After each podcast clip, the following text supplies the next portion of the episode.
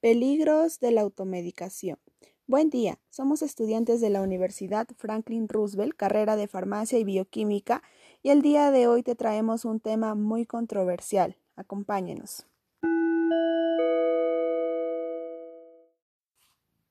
¿Qué es la automedicación? Para la Organización Mundial de la Salud, con sus siglas OMS, la automedicación es un componente del autocuidado, el cual es definido como el propio tratamiento de los signos y síntomas de enfermedad que las personas padecen.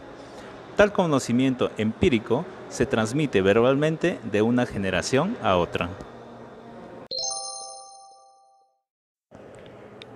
¿Conoces los riesgos de la automedicación?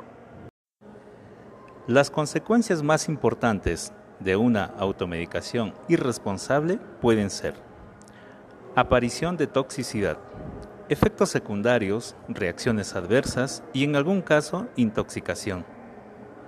Falta de efectividad, porque se hace uso de ellos en situaciones que no son necesarios. Dependencia o adicción a los medicamentos. Enmascaramiento de procesos clínicos graves y consecuentemente retraso en el diagnóstico y tratamiento de la patología.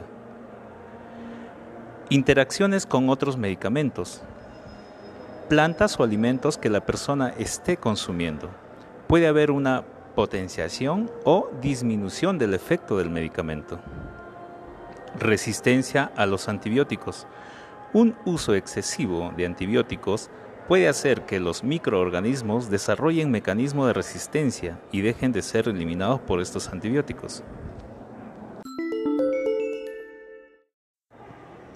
¿Sabías que en nuestro país tenemos entes reguladores para controlar la automedicación? En el Perú, la Dirección General de Medicamentos, Insumos y Drogas, con sus siglas DIGEMIT, del Ministerio de Salud, en base a la normatividad vigente, establece la condición de venta para los medicamentos en general, principalmente teniendo en cuenta la seguridad del mismo.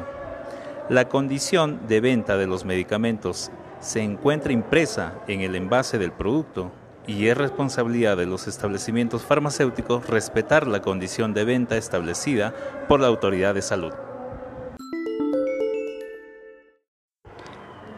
¿Cómo evitaríamos la automedicación? Concientizando a la población, así comprenderán que la automedicación es dañina para la salud. Practicar el uso racional de medicamentos.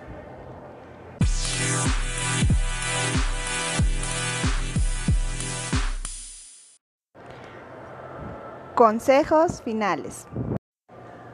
Acudir periódicamente al médico. Solo consumir medicamentos prescritos por un especialista en salud. Evite el consumo de alcohol cuando esté tomando medicamentos porque puede afectar a su capacidad de reacción. Tomar los medicamentos en los horarios establecidos por su médico.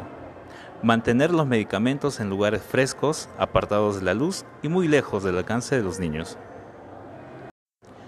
No te compliques, no te automediques.